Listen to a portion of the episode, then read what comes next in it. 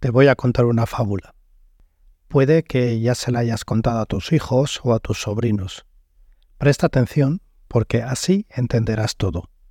Se la conoce como el síndrome de la rana hervida. Es una analogía del escritor y filósofo franco-suizo Olivier Clerc.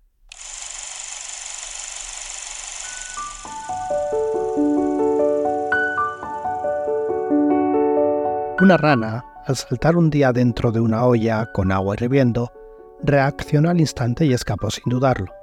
Su instinto la impulsó a salvarse ante el peligro inmediato. Otro día, esa misma olla estaba llena de agua fría. La misma rana saltó dentro y nadó tranquila por el agua de la olla. Estaba feliz en esa piscina improvisada. Lo que la rana no sabía es que el agua se iba calentando poco a poco. Así que al poco tiempo, el agua fría se transformó en agua templada. Pero la rana se fue acostumbrando. Allí seguía nadando plácidamente. Poco a poco, el agua seguía subiendo y subiendo de temperatura, tanto que llegó a estar tan caliente que la rana murió cocinada. Ella, sin embargo, no se había dado cuenta ya que el calor aumentaba de forma gradual. Creo que hoy en Alemania estamos viviendo algo parecido. Hablemos de Alternativa para Alemania, su peso político y el papel que puede jugar dentro de un año en la Unión Europea. Soy Ignacio Rubio Pérez y esto es Inteligencia Alemana. De otra manera, en este formato tendremos charlas con los expertos que sí saben.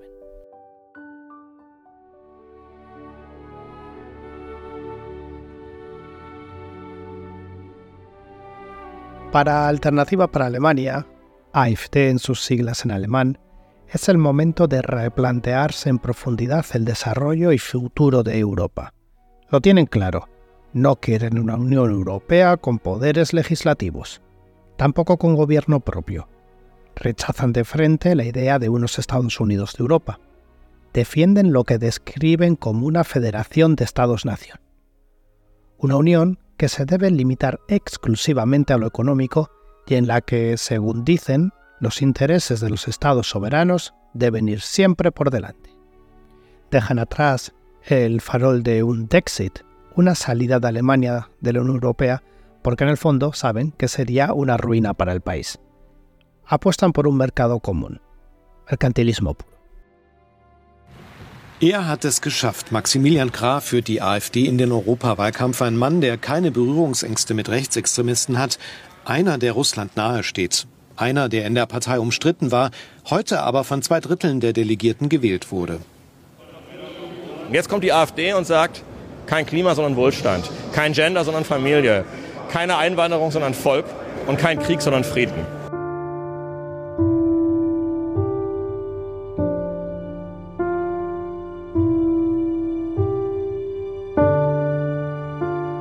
Agosto de 2023, Magdeburg, Sajonia-Anhalt. AFD aprueba por unanimidad su programa para las elecciones europeas de junio de 2024. Todos los analistas en Alemania convergen. El partido se está volviendo más radical, más derechista. Escribe el argumentario que hemos visto en otras formaciones de otros países, contra las élites globalistas, frente a las medidas contra el calentamiento global y por supuesto prorrusos. Que apenas hay crítica interna, son capaces de llegar a acuerdos y de elegir a un candidato, Maximilian Krah. Cercano a Björn Höcke, el líder del partido del Estado en Turingia. El ala que lidera oficiosamente Höcke ha sido clasificada por la Oficina Federal de Protección de la Constitución como de extrema derecha. Su grupo está actualmente en observación por tratarse de un peligro latente para la democracia alemana. Vayamos al programa. El programa para las elecciones europeas de Alternativa para Alemania también aborda cuestiones menos grandilocuentes, no tan teóricas, y que apuntan directamente a sectores de la población. En materia de migración lo tienen claro hacen una clasificación de ciudadanos alemanes extranjeros de la Unión Europea e inmigrantes. Los primeros son quienes deberían disfrutar de una seguridad social fuerte. En el caso de los extranjeros de la Unión Europea, su país de origen debería ser el responsable de las prestaciones sociales que se necesiten. Hablamos de sanidad, desempleo, formación. Por su parte, los solicitantes de asilo en curso y los solicitantes de asilo rechazados solo deberían recibir prestaciones en especie.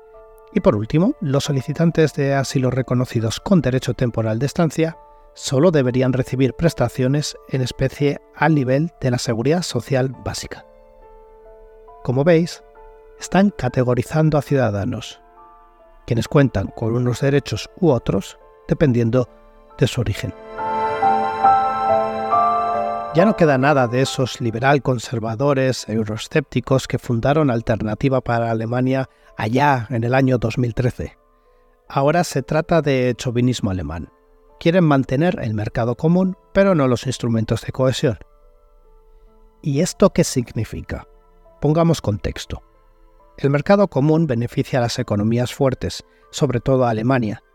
Para que las economías débiles no teman quedarse atrás, la Unión Europea se marca como objetivo la equiparación gradual de las condiciones de vida de todos los europeos. Para caminar y hacer posible esa promesa en una realidad, los fondos comunitarios ponen su grano de arena financiando a regiones y proyectos. Por lo tanto, y pensadlo bien, si se mantiene el mercado interior y se suprimieran las políticas de cohesión, los estados más pobres estarían aún más sometidos a los ricos. Y en este caso estarían más sometidos a Alemania. Unión monetaria, libertad de circulación, expansión Schengen. Todo ha fracasado según AFD. Una formación que reclama autonomía estratégica de Europa. Vamos a mirar un poquito más en detalle. Vamos a ver si esa autonomía es tal. Dicen desde Alternativa para Alemania Adiós a las tropas estadounidenses de Europa. Fin a las sanciones contra Rusia. Reparen el Nord Stream. Únanse al proyecto chino de la Ruta de la Seda. ¿Te das cuenta? No suenan tan independientes. Al final están jugando con un antiamericanismo prorruso con fuerte toque chino. Jugada maestra. ¿Quién te ha visto y quién te ve Alemania? Otrora locomotora de Europa, gran impulsora del proyecto comunitario, con un papel semi-hegemónico en el continente, contundente, ahora ensimismada, retraída, observando cómo la derecha radical toma la iniciativa y se sitúa segunda en las encuestas, aceptando todo poco a poco. Y ahora os pregunto yo, ¿conocéis la fábula de la rana y el agua hirviendo?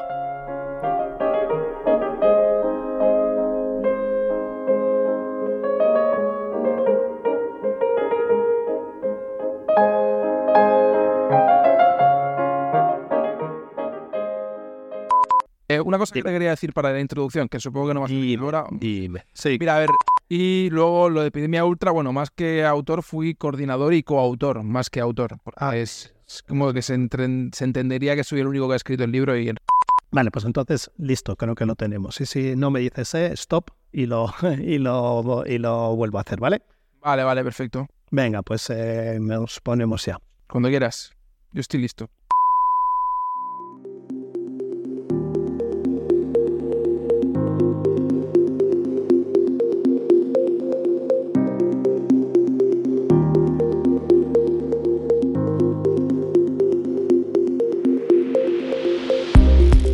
Andreu Jerez es licenciado en periodismo por la Universidad Autónoma de Barcelona y posee un máster en ciencias políticas de la Universidad Europea Viadrina de Frankfurt del Oda. Inició su carrera en el 2004 en Barcelona trabajando como redactor y productor para varios medios.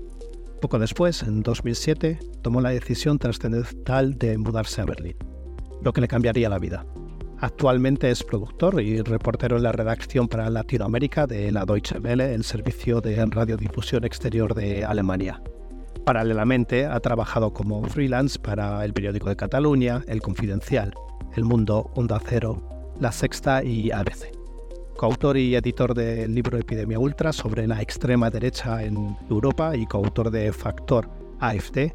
Jerez también mantiene un blog personal, Cielo bajo Berlín. Bienvenido a Inteligencia Alemana, Andrew. ¿Qué tal, Ignacio? ¿Cómo estás? Gracias por la invitación. Gracias a ti de verdad por estar aquí con nosotros. Si te parece, vamos a ponernos un poco en contexto. Alternativa para Alemania se ha sentado hace semanas, sino meses, como segunda fuerza política en todas las encuestas tras la CDU, CSU, la unión ¿no? de, de antiguamente Angela Merkel. En 2021, en las elecciones federales, eh, cosecharon un 10% de los votos y ahora se está hablando en todas las, encuestas que está en torno al 22%. Desde tu punto de vista, ¿qué significa esto para Alemania no solo como un tema político, sino también en una cuestión de, seguridad interna? Bueno, a ver, las actuales encuestas de intención de voto, que sí, efectivamente le están dando por encima de un 20%, es un, valor bastante asentado, eh, con lo cual podemos partir de la base de que si hubiese elecciones, AFC sería la segunda fuerza más votada pues en mi opinión suponen un terremoto, un político en toda regla por tres razones, te diría yo. La primera es que, no, que AFD eh, no es una fuerza de ultraderecha cualquiera, sino que es que estamos hablando del partido de ultraderecha más exitoso de la historia de la República Federal y si me apuras incluso te diría que desde la llegada de los nazis al poder. Em, actualmente la fuerza está controlada por una figura política de la que supongo que más tarde hablaremos, llamada Björn Höcke, que es el líder del partido en Turingia, eh, que podría estar perfectamente militando o incluso liderando un partido neonazi como el NPD. De hecho, hay eh, documentación de que Höcke participó en, marchas o en concentraciones del NPD eh, antes de su militancia en AFD. Esa sería la primera, eh, primera razón por la que creo que es un terremoto, terremoto político. La segunda es que las actuales proyecciones electorales dibujan de alguna manera el fin del consenso político nacido tras el fin de, la Segunda Guerra Mundial mm. en Alemania y genera un escenario en el que la gobernabilidad del país, un país que por cierto está enamorado de la certeza y de las seguridades, se complica cada vez más si damos por hecho que el cordón sanitario que actualmente el resto de partidos mantiene respecto a AFD se mantiene en Alemania. Es decir, este país con, con estas intenciones de voto para AFD cada vez será más difícil de gobernar. Y la tercera y la última es que, también está relacionada con el tema de la seguridad interna que comentas, hmm. es que partes de AFD ya son vigiladas por los servicios secretos de Alemania por sus posiciones antidemocráticas y, y xenófobas también. De hecho, algunos autores y periodistas consideran que AFD em, actúa de alguna manera como un brazo político de ataques xenófobos o del terrorismo racista que Alemania conoce bien y, de los, del cual tenemos sobrados ejemplos en, este país durante los últimos años. Y eso explica actualmente que la fortaleza que AFD tiene suponga un peligro para la, seguridad interna de Alemania si partimos de la base de que su seguridad interna está ligada a su sistema constitucional. AFD supone un, evidentemente un, peligro, una amenaza para el sistema constitucional de Alemania. Sí, yo creo que luego um, ahondaremos más en la cuestión de lo que es seguridad interna y sobre todo relacionado con esos sectores más no nacionalistas y que pueden tender a la violencia y que están siendo vigilados, que creo que es un asunto muy importante a tener en cuenta ¿no? en lo que, lo que respecta a la estabilidad del país Sí. Tú, Andrew, conoces muy bien a Alternativa para Alemania. De hecho, pues para la preparación de tus libros has hablado en varias ocasiones con miembros renombrados ¿no? de su ejecutiva. Y mm, en el exterior, intentando salir un poco de la óptica alemana, muchos siguen defendiendo ¿no? a Alternativa para Alemania como una fuerza puramente conservadora. Incluso los hay que quienes todavía ven en ellos un grupo de liberales. Em, desde tu punto de vista, ¿qué hay de cierto en esto? Y, ya aprovechamos y hacemos un poco pues un análisis ¿no? de la evolución del discurso. No, o sea, eh, si alguien me hubiese dicho hace nueve años o poco después de la fundación de AFD, que es un partido que ya tiene diez años de edad, que AFD es un partido conservador, mm, podría haber, cierto margen, podría haber habido cierto margen de, discusión. Hmm. Actualmente no hay margen para discusión, porque AFD es un partido realmente ultraderechista, que como he dicho al principio de esa entrevista, está controlado por un em, una figura como Björn Höcke, que es, un que es un político que está cerca de posiciones neonazis o nacionalistas, y aunque no forma parte de, eh, de, la, de la directiva federal del partido, los diferentes, los sucesivos congresos de AFT han demostrado que nadie podrá controlar, ni manejar, ni dirigir a AFT si tiene a Björn Höcke en su contra. Dicho de otra manera, Björn Höcke es el líder de la sombra de AFD y Björn Höcke es un partido, es una figura política, un líder político que está encuadrado en la, en la ultraderecha más cercana al neonazismo. Eh, entonces, estar debatiendo actualmente si AFD es un partido ultraderechista o es un partido eh, nacional conservador o, es, una, o populista es una discusión absolutamente mm, vana, o sea, no tiene, no tiene prácticamente recorrido. Ahora, si nos ponemos a analizar cuál ha sido la evolución de AFD durante los últimos 10 años, desde su fundación hasta la, hasta la actualidad, bueno, pues el partido nace efectivamente nace como una fuerza euroescéptica, nacional conservadora, y ha evolucionado a lo largo de los años hacia una posición claramente ultraderechista. Eh, yo recuerdo muy bien, poco después de su fundación, que yo, estuve en una rueda de prensa con sus dos primeros líderes, que fueron Bernd Lucke y Hans Olaf Henkel. Bernd Lucke es una figura política que venía de la academia, un, académico, un económico, un economista, situado en el euroescepticismo, en el nacionalconservadurismo, y Hans Olaf Henkel era también, bueno, había sido presidente de la, eh, de la patronal eh, más importante de Alemania, una figura conservadora claramente, eh, nacionalista alemana, pero ninguna de esas dos figuras eran realmente ultraderechistas. Digamos que en algunos momentos llegaron a coquetear con algunas posiciones xenófobas, pero no eran lo que es actualmente el partido. Sí. En, en aquella rueda de prensa, esas dos figuras alguien les preguntó, ¿cómo definirían ustedes a EFTE? Estamos hablando del año 2013-2014, ¿no? Por ahí, 2014 seguro. Hace 10 años, ¿no? Sí, aproximadamente, poco después de su fundación. Mm. Y ellos eligieron tres adjetivos. Dijeron que el AFD era un partido liberal desde el punto de vista económico, era un partido conservador desde el punto de vista de valores culturales. Mm. Sí, conservadorismo social. ¿no? Punto de vista mm. social, ¿no? Digamos, ¿eh? Y añadieron un último adjetivo que era nacional. La palabra nacional en Alemania no es igual que en nuestro país. No es, no es, no, no, tiene una nacional en alemán tiene un elemento que se retrotrae de alguna manera al nacionalismo de entreguerras sí. y que por tanto indirectamente tiene que ver indirectamente tiene que ver con el nacionalsocialismo, ¿no? Em, y por eso muchos la mayoría de políticos en este país no la usan, porque tiene claramente una mala prensa. Sin embargo, ellos en aquel momento ya la utilizaron. Recuperaban cierto elemento del nacionalismo alemán mm. que, estaba, que había sido expulsado del consenso que antes he hablado, ¿no? de, tras la fundación de la República Federal Alemana. Y eso es lo que a mí en ese momento me hizo pensar que AFD era, algo diferente. Era un partido que podía convertirse en algo más que simplemente un partido euroescéptico o crítico con la, con la Unión Europea o con el euro. Y el tiempo, de alguna manera, me dio la razón a mí y también a Franco de Ledona, que en aquel momento yo me junté con él para escribir el libro y vimos que AFD tenía un potencial eh, de partido ultraderechista muy importante. De hecho, el, el, subtítulo del libro Factor de la AFD era El retorno de la ultraderecha a Alemania. Y efectivamente... Se produjo. Se produjo. O sea, AFD supone un, un retorno de la ultraderecha y del nacionalismo alemán eh, que, que, de alguna manera entronca con el nacionalismo de entreguerras. Eso es un poco la, lo que yo te contestaría al, no debate sobre si AFD es un partido ultraderecha o es un partido conservador. Em, de hecho, mientras estabas explicando esta evolución, ¿no? me ha recordado un poco, opiando la cuestión nacional, que bueno, que también puede haber ciertos paralelismos con el movimiento que en su día tuvo en, el Reino Unido eh, Farage, ¿no? con todo el tema del Brexit, etcétera. Se podría hacer ciertos paralelismos ¿no? en dicho momento. Hmm. No, soy tan conocedor de la figura de Farage, aunque sí que he leído alguna, bueno, visto alguno de sus discursos y durante la época del Brexit sí que seguí más su figura.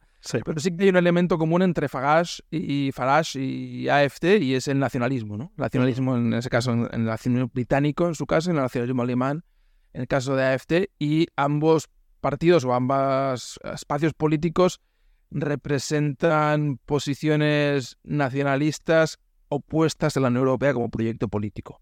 Eh, supongo que lo hablaremos más tarde, pero en el último congreso de, de AFD, que se aprobó el programa electoral para las elecciones europeas del año que viene, AFD abiertamente propuso eh, o, propugna el fin ordenado de la Unión Europea. Entonces, claramente hay un elemento común con el Brexit, porque el Brexit de alguna manera fue el inicio de, una destrucción potencial de la Unión Europea como proyecto. Y AFD está en esa línea política, desde luego. Y al, principio lo estás contando, ¿no? Se veía AFD pues como una especie de voto protesta, ¿no? Ante lo que es pues el proyecto europeo, determinadas eh, decisiones que se estaban tomando en ese momento. Más tarde evolucionó eh, como un voto de desencanto y ahora lidera encuestas en muchos estados del este y gana elecciones comarcales. Ahí hay que recordar, por ejemplo, el caso de Sonneberg en Turingia en, hace nada, en junio de 2023. Vamos a intentar bajar del discurso teórico y mm, pisar más la calle. Al ciudadano, ¿qué le puede suponer en el día a día la subida al poder de alternativa para Alemania? Es una pregunta complicada porque nos movemos en, el, en la, una hipótesis que ahora mismo no, para la cual ahora mismo no veo eh, margen. Es decir, actualmente no veo la manera en la que AFD podría llegar al poder porque de momento al menos a nivel regional y federal, el llamado muro de contención o el cordón sanitario aguanta en Alemania. Es decir, todos los partidos del arco parlamentario claramente se oponen a pactar o a em, colaborar directa o indirectamente con AFD. Por tanto, para que AFD llegase al poder, tendría que obtener una mayoría absoluta que, que superase el 40% o el 50% de los votos y actualmente, al menos a nivel federal, eso está muy lejos. Y a nivel regional, en algunos estados del este de Alemania, sí que AFD empieza a acercarse peligrosamente a ese porcentaje. Sí. Eh, al porcentaje de, que, le que, le podría eventualmente permitir gobernar en solitario. Eh, por tanto, ¿qué, podría significar un gobierno de AFD? Pongámonos en el caso de que AFD pudiese gobernar en un, en un estado federado, ¿no? De acuerdo. porque pudiese gobernar en, mayoría, con mayoría absoluta. Bueno, pues estamos hablando de un partido em, claramente opuesto a las minorías, mm. opuesto a, la migración, aunque ellos dicen que no son antimigratorios, que apuestan por la, por la migración eh, laboral y no social. Eh, en, el, en, el, más, eh, la esencia de su discurso es un discurso, es una un partido político antimigración y mm. xenófobo, te diría incluso. Y desde el punto de vista de política económica, creo que representa posiciones claramente reaccionarias porque se opone a una política social para toda la población. Sí, que en el este de Alemania, eh, Höcke y su gente más cercana representa una política social nacional en el sentido que ellos apuestan por una política social solamente para los alemanes. Probablemente en, en, en el interior, en el más interior de su política o de su ideología, se refiere a los alemanes desde el punto de vista biológico. Ah. Ahí su posición etnonacionalista, ¿no? De acuerdo. Em, por tanto, están excluyendo a todos aquellos que no sean alemanes de nacimiento en cuanto a gente que pudiera beneficiarse de, las políticas sociales. Pero es que en el fondo, fondo, AFD es un partido claramente nacional eh, neoliberal. Es decir, es un mm. partido nacionalista que apuesta por una política económica neoliberal reaccionaria en el que se impone el poder del más fuerte, digamos, por, por decir de alguna manera, es una política nacional eh, social darwinista. Que, entronca, que entronca en algunos casos también con políticos libertarios como Milley o como Donald Trump, ¿no? O sea, es decir, que es el, poder del más fuerte. Si AFD llegase a poder en algún momento en un, eh, en un Estado federado, hmm. pues veríamos seguramente un intento de aplicar todas esas directrices políticas pero insisto, actualmente, si no se rompe el muro de contención, el cordón sanitario, hmm. Que sí que es verdad que tiene algunas, algunos... Algunas brechas, ¿no? Algunas brechas ya, en la parte de la CDU, hmm. eh, no veo la manera en que AFD podría llegar al poder. Digamos esa sería la buena noticia dentro del mal escenario político que, al que se enfrenta Alemania. Sí, pero bueno, de todas maneras eh, también, y lo nombraba yo, ¿no? Eh, está, está ya ganando elecciones comarcales, es decir, está empezando a gestionar recursos públicos, a generar un, un discurso político potente desde una base localista, por así decirlo. Esto, esta gestión, por un lado, puede dar mucho miedo, por el otro también puede poner de cara a la opinión pública de forma clara pues por dónde quieren ir, en qué dirección quieren ir, a lo mejor causar una reacción. ¿O tú crees que esa reacción ya hoy en día no se produciría? Sí, el caso de Sonneberg, digamos, fue una victoria no solamente electoral, sino también simbólica para AFD y especialmente para eh, Höcke. De hecho, si ves las imágenes de la celebración de la victoria en, las elecciones comarcales, estaba más contento Höcke que su candidato. El candidato, sí. Candidato tenía una cara casi de susto, ¿no? Hmm. Sin embargo, Höcke estaba eh, absolutamente fuera de sí, porque sabía que había roto un, eh, primer dique de contención. ¿Eh? Al, haber conseguido acabar con el cordón sanitario que habían impuesto el resto de partidos. Todo el resto de partidos habían, se habían opuesto a AFT y habían eh, pedido públicamente que se votase al candidato alternativo que era de la CDU. Incluso Die Linke, que es un partido que claramente no tiene nada que ver con la CDU, pidió públicamente el voto a favor del candidato de la CDU. Pero ese muro de contención se vino abajo y AFT ganó. Em, no sé, no sé eh, si es bueno o malo eh, que AFT haya ganado en Sonneberg. Digo bueno o malo en el sentido de que tal vez en el momento en el que empiezan a tener responsabilidades políticas y administrativas, la gente se da cuenta que es un peligro.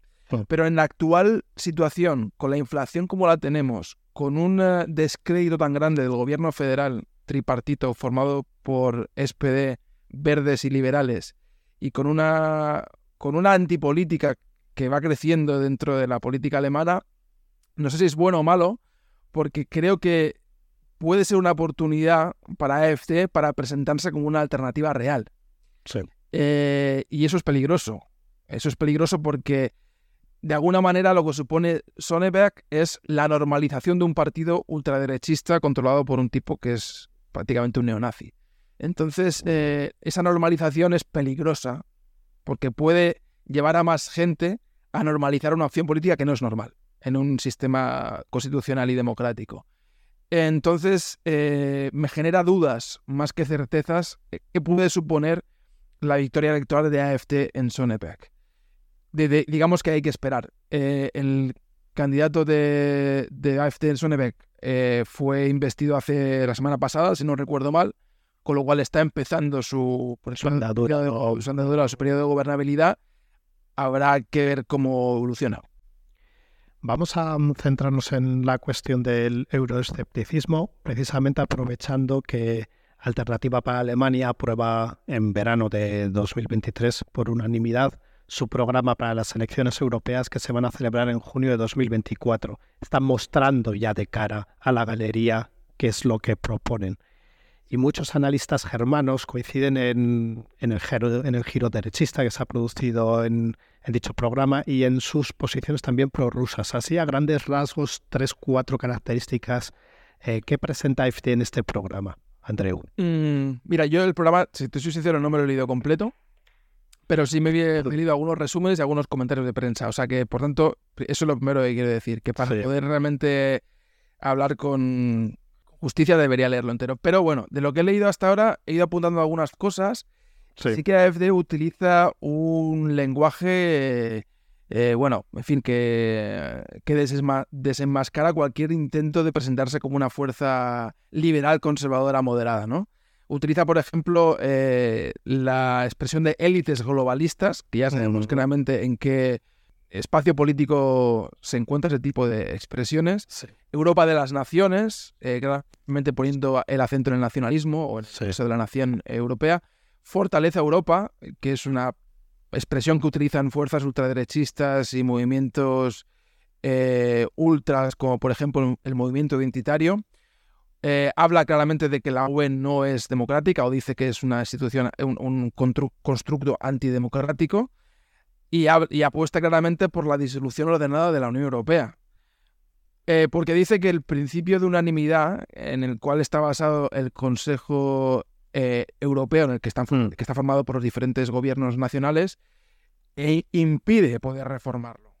Entonces dice, bueno, como no se puede reformar desde la perspectiva, directamente apostamos por una disolución ordenada de la Unión Europea, por una disolución ordenada del euro y eh, apostamos por una Europa de las naciones en la cual cada Estado-nación pueda elegir con quién pretende hacer negocios, con quién pretende unir sus fuerzas, es decir, digamos, volver a una Europa de las naciones que ya sabemos lo que trajo en el pasado, es decir, guerra y confrontación, y que, digamos, nos encontraríamos volviendo a, la posición, a la institucionalidad entre guerras, ¿no?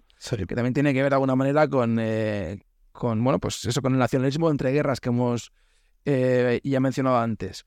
Ese sería un poco, yo creo que el titular del programa electoral que presenta la AFD para las elecciones europeas es claramente que apuesta por el Dexit, por la salida de la Unión Europea, por la salida de Alemania de la Unión Europea, que de alguna manera no sería otra cosa que dinamitar la Unión Europea, porque ¿qué sería la Unión Europea sin Alemania y Francia, no?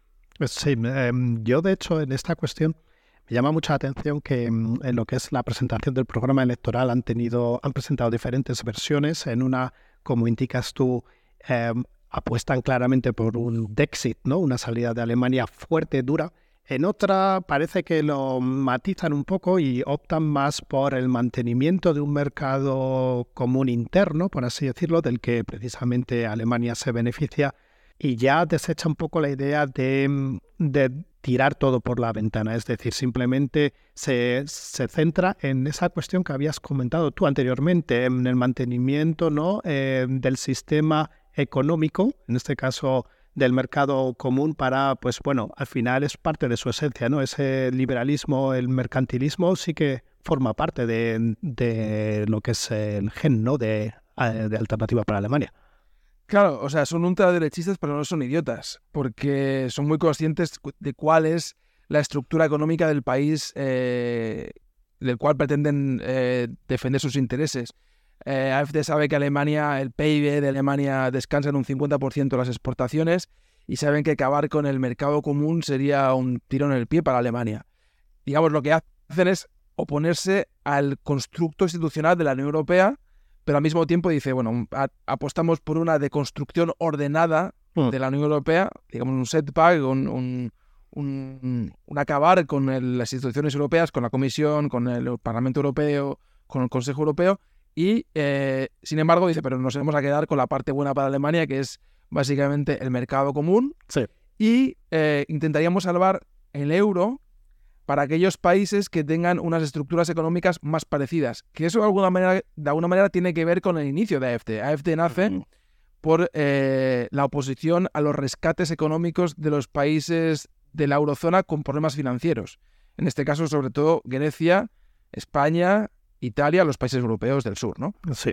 Eh, entonces dice, bueno, si Alemania eh, quiere seguir con un mercado económico común y con una moneda común, debe elegir cuáles deben ser sus socios en ese mercado común. Y para eso queremos elegir países que tengan eh, estructuras económicas similares a las nuestras, es decir, la Europa del Norte, ¿no? Holanda o Países Bajos, los países nórdicos, eh, Francia, etcétera, y desechan aquellos países que ellos consideran que no deberían estar compartiendo eh, moneda con Alemania porque eso supone grandes costos de transferencias para, para la República Federal. Ese sería un poco el resumen de lo, que, de lo que yo he leído y un poco la estrategia que pretende moderar ese Dexit, es decir, no es una dinamitación absoluta de lo que es el proyecto europeo, sino que apuestan por eh, pues, eh, quedarse con lo, con lo, mejor y muestran claramente una, una posición bueno, no solidaria o insolidaria con los países que han pasado problemas eh, financieros durante los últimos años. Andreu, em, ¿puede ser peligroso para la OTAN el ascenso de alternativa para Alemania en las elecciones europeas. No sé hasta qué punto la OTAN está en peligro por unas elecciones europeas. Creo que tal vez eso sería exagerar. Y si vamos concretamente a la posición de, de AFD respecto a la OTAN, hay que irse a su programa fundamental. Eh, y ahí eh, AFD dice que no está en contra de la OTAN, digamos, como alianza militar, siempre y cuando la OTAN sea exclusivamente una alianza militar y no política, que se dedique única y exclusivamente a defender eh, las fronteras o, digamos, a defender militarmente a, la alianza, en este caso eh, Alemania, y siempre y cuando la OTAN eh, esté en concordancia con los eh, intereses de seguridad alemanes. Mm. Y ahí claramente se opone, por ejemplo, a la presencia de, tropas alemanas, siempre y cuando no tenga una, un apoyo de Naciones Unidas. Digamos que asume ciertas posiciones que tal vez estarían más en línea con la izquierda, digamos, con la posición tradicional de la izquierda alemana, pero sin embargo lo hace desde una perspectiva claramente nacionalista alemana, ¿eh? no internacionalista. Y ahí hay un acento claramente que eh, se alinea con el Kremlin porque eh, dicen que Alemania debe de tener buenas relaciones tanto con Estados Unidos como con Rusia y ahí claramente se deja entrever que AFD tiene relaciones estrechas o ha tenido relaciones estrechas con el partido de Putin y con el Kremlin. Eh, no es ningún secreto que ha habido políticos eh, de AFT que han acudido a invitaciones del partido de Putin. Hubo políticos de AFD que participaron en la observación del referéndum o el pseudo referéndum de independencia de, Crimea. Y bueno, pues hay relaciones orgánicas entre el partido de Putin y AFD.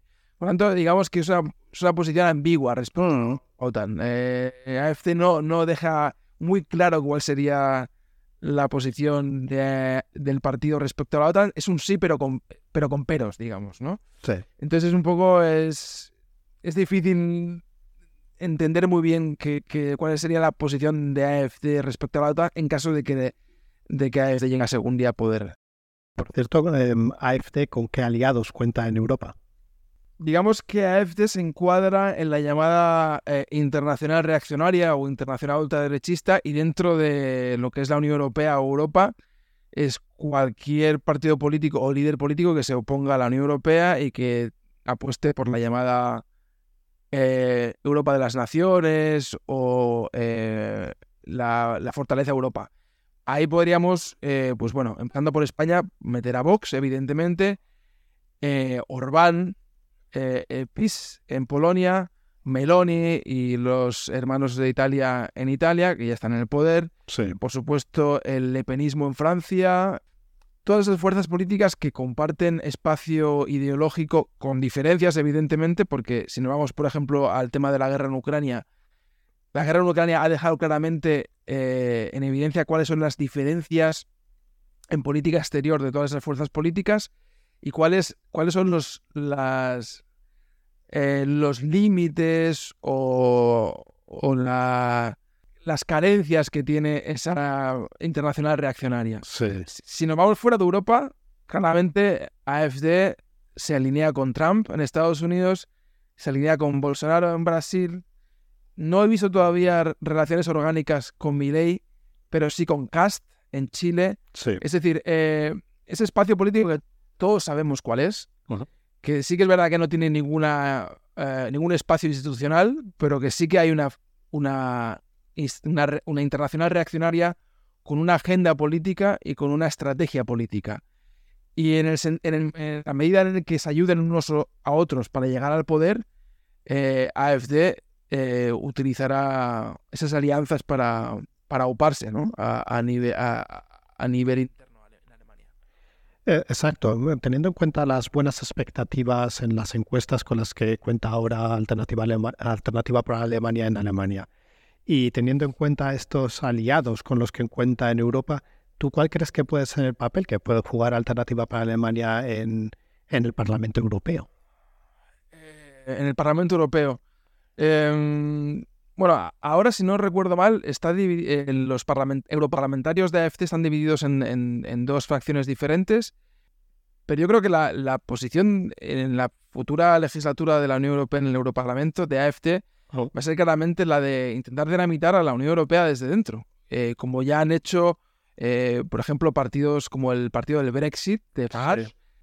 Básicamente su objetivo era sacar al, Reino Unido de la Unión Europea y luego autodisolverse. AFD no se autodisolvería si consiguiese acabar eh, con la Unión Europea, pero va a ser como una especie de caballo de Troya, o ya está siendo como un caballo de Troya dentro de las instituciones europeas, y hay que ver eh, el sentido de, del programa político de AFD para las europeas desde esa perspectiva. Es decir, AFD se presenta a las instituciones europeas para acabar con la Unión Europea tal y como la conocemos actualmente. Sí que es cierto que la crítica de un déficit democrático de la Unión Europea es legítima y es cierta. Es decir, eh, las instituciones europeas muestran un déficit democrático. Cualquiera que conozca el funcionamiento interno de, la Unión Europea sabe que hay un déficit democrático, pero eh, la crítica de AFD no es una crítica para mejorar ese, déficit democrático o para acabar con él, sino que es una crítica para acabar con la Unión Europea como tal, ¿no? Acabar con la Unión Europea y, e iniciar una nueva, un nuevo periodo de la Europa de las naciones, como, llama, como lo llaman estos partidos políticos, esa internacional reaccionaria o ultraderechista. Y la Europa de las naciones, hombre, si analizamos la historia de Europa en el, siglo XX, la verdad que no, no es especialmente seductora, porque ya sabemos cómo acabó en la Europa de las naciones o la Europa del nacionalismo el siglo pasado. Vamos a, mm, a volver al tema del ala etnonacionalista, ¿no? de la que hemos hablado al principio y un poco también centrándonos en términos puramente de seguridad. Sabemos que esta ala etnonacionalista, como habías nombrado tú, que se gira en torno al líder regional de Turingia, Björn Höcke, está, está disuelta, pero está activa. Se considera un punto de encuentro de las fuerzas de extrema derecha dentro del partido. Y mm, aparte de, de las razones oficiales, eh, ¿tú por qué consideras que tanto la Verfassungsschutz, es decir, el órgano de protección de la Constitución de Alemania, como otras oficinas de seguridad de, los diferentes estados federados, bueno, ¿por qué crees que están preocupados con este sector concretamente?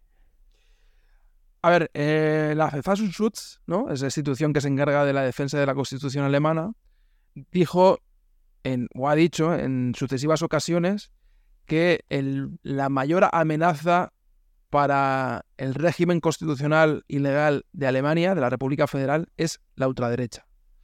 La ultraderecha, desde el punto de vista que, entroncaría, digamos, desde AFD como partido político hasta eh, expresiones de violencia neonazi, mm. como por ejemplo el último episodio eh, de terrorismo neonazi organizado que conocimos, que fue el de la NSU, ¿no? Sí. Que eso da para otro podcast. Sí, definitivo. Eh, la clandestinidad nacional socialista. Entonces, desde esa perspectiva de los servicios secretos alemanes, que lo hacen con conocimiento de causa porque tienen información, mm. saben que el neonazismo y la ultraderecha en general es un peligro físico para las minorías de este país y para las instituciones de este país, porque rechazan al extranjero y rechazan la democracia, pero es que además ahora tienen un partido que parcialmente está alineado con esas posiciones. Eso decía que algunos autores eh, y periodistas que siguen a AFD ya consideran a AFD el brazo político de la violencia neonazi o de la violencia xenófoba, ¿eh? de la violencia racista en este país, que es estructural y que acumula a decenas de víctimas, como sabemos, desde, desde hace décadas. Eh, eso es lo que entiendo que lleva a la Verfassungsschutz a considerar a AFD un peligro para la democracia y para la institucionalidad alemana.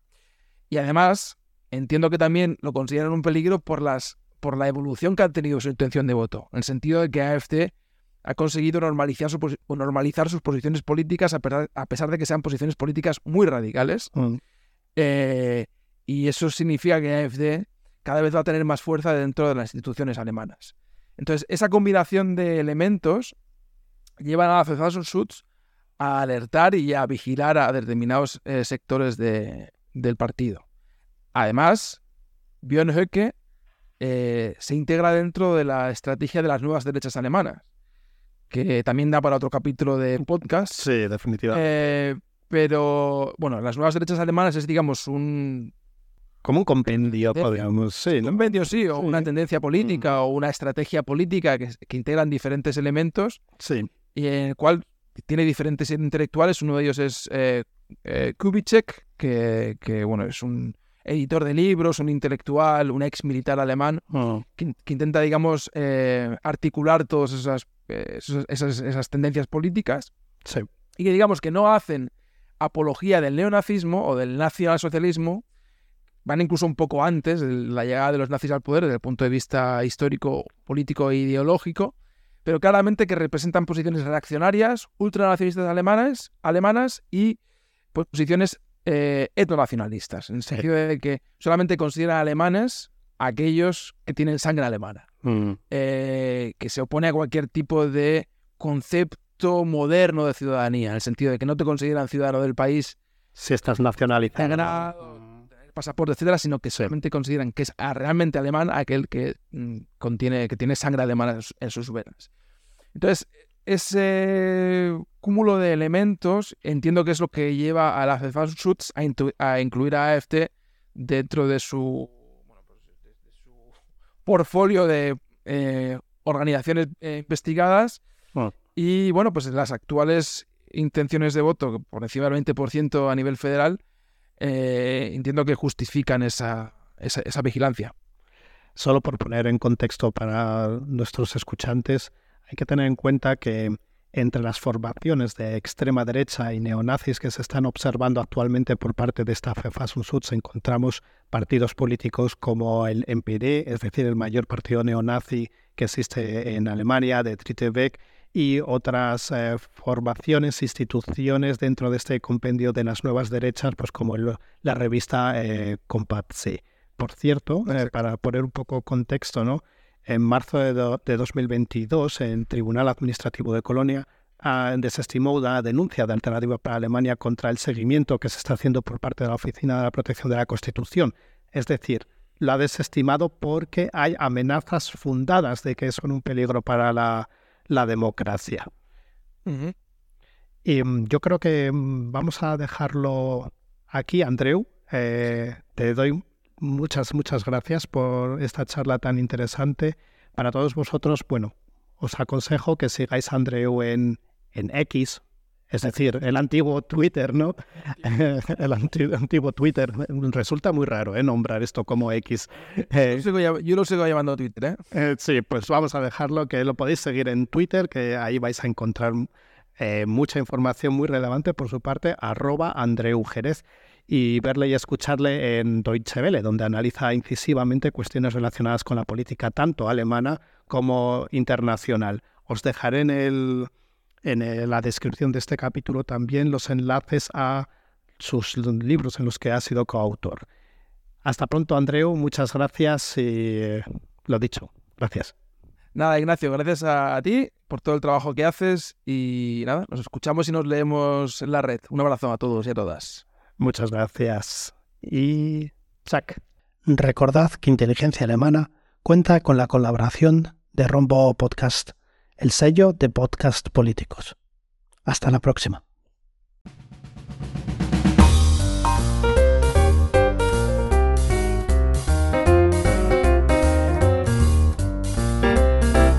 Inteligencia Alemana, el podcast dirigido, producido y presentado por Ignacio Rubio Pérez. En Twitter, inteligencia barra baja al y en inteligenciaalemana.com.